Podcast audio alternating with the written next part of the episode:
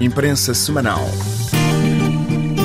Frente aos terroristas, o Níger está encostado à parede. Em menos de uma semana, diz o Correio Internacional, que cita o jornal Burkina Wakatsara, mais de 200 civis nigerinos foram vítimas de grupos armados. Segundo o Wakatsara, agora mais do que nunca, Mohamed Bazoum, que foi eleito presidente do Níger com 55,66% dos votos em dezembro de 2020, está encostado à parede. O Wakatsara considera que a evidência demonstra que a valentia valentia do exército nigerino, as operações ainda tímidas da força do G5 Sahel e o poder de fogo dos militares franceses da Barkhane têm limites. Para o jornal Burkina, as autoridades nigerinas terão que repensar a sua estratégia e, para isso, elas deverão tomar em consideração que os projetos de desenvolvimento deverão abranger todas as regiões do país. De acordo com a CAT Serra, o Níger não é só a capital Niamey. O Courrier Internacional noticia igualmente a recente morte do presidente tanzaniano John Magufuli, um dirigente que era tanto popular como controverso depois de ter negado durante meses a existência da Covid-19. Ele faleceu subitamente no dia 17 de março. Adepto da eficácia económica, segundo o Daily Nation de Nairobi, Magufuli foi elogiado pelo Fundo Monetário Internacional devido à média de crescimento de 6% do seu país, mas deixou um país mal classificado no que toca ao índice de corrupção. A Tanzânia ocupava o 94 lugar, num total de 180 no ano de 2020. Também no Courrier Internacional, as mulheres principais vítimas da pandemia, 2 milhões e meio de norte-americanas abandonaram ou perderam o seu emprego, de, acordo com uma tribuna assinada pela vice-presidente Kamala Harris e publicada em fevereiro pela Washington Post. As mulheres são as mais afetadas pela crise económica provocada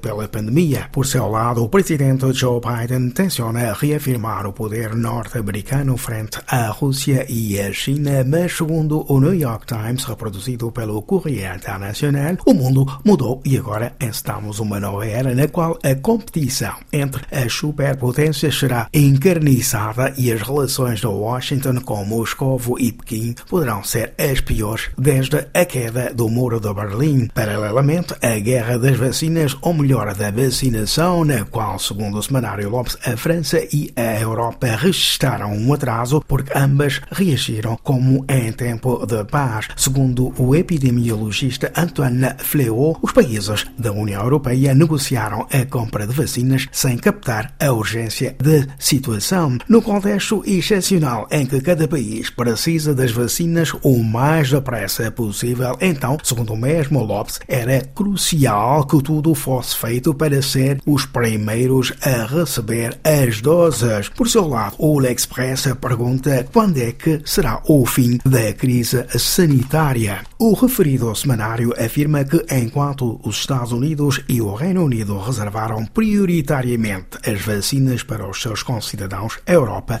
pecou por ingenuidade. L'Express sublinha que os países europeus negociaram os preços e as quantidades de vacinas, mas não a sua entrega. Quanto ao ex-ministro francês Xavier Bertrand, que se candidatou oficialmente à eleição presidencial de 2022, declara, nomeadamente ao Le Pen, que se for eleito presidente, a sua prioridade será o restabelecimento da autoridade, porque, segundo ele, a França está gangrenada pela insegurança e a violência. Entretanto, antes da Páscoa cristã, o semanário La Vie consagra um dossiê sobre a fé, no qual destaca o facto de que muitos franceses perderam a fé em Deus e por isso partiram à descoberta de outras espiritualidades.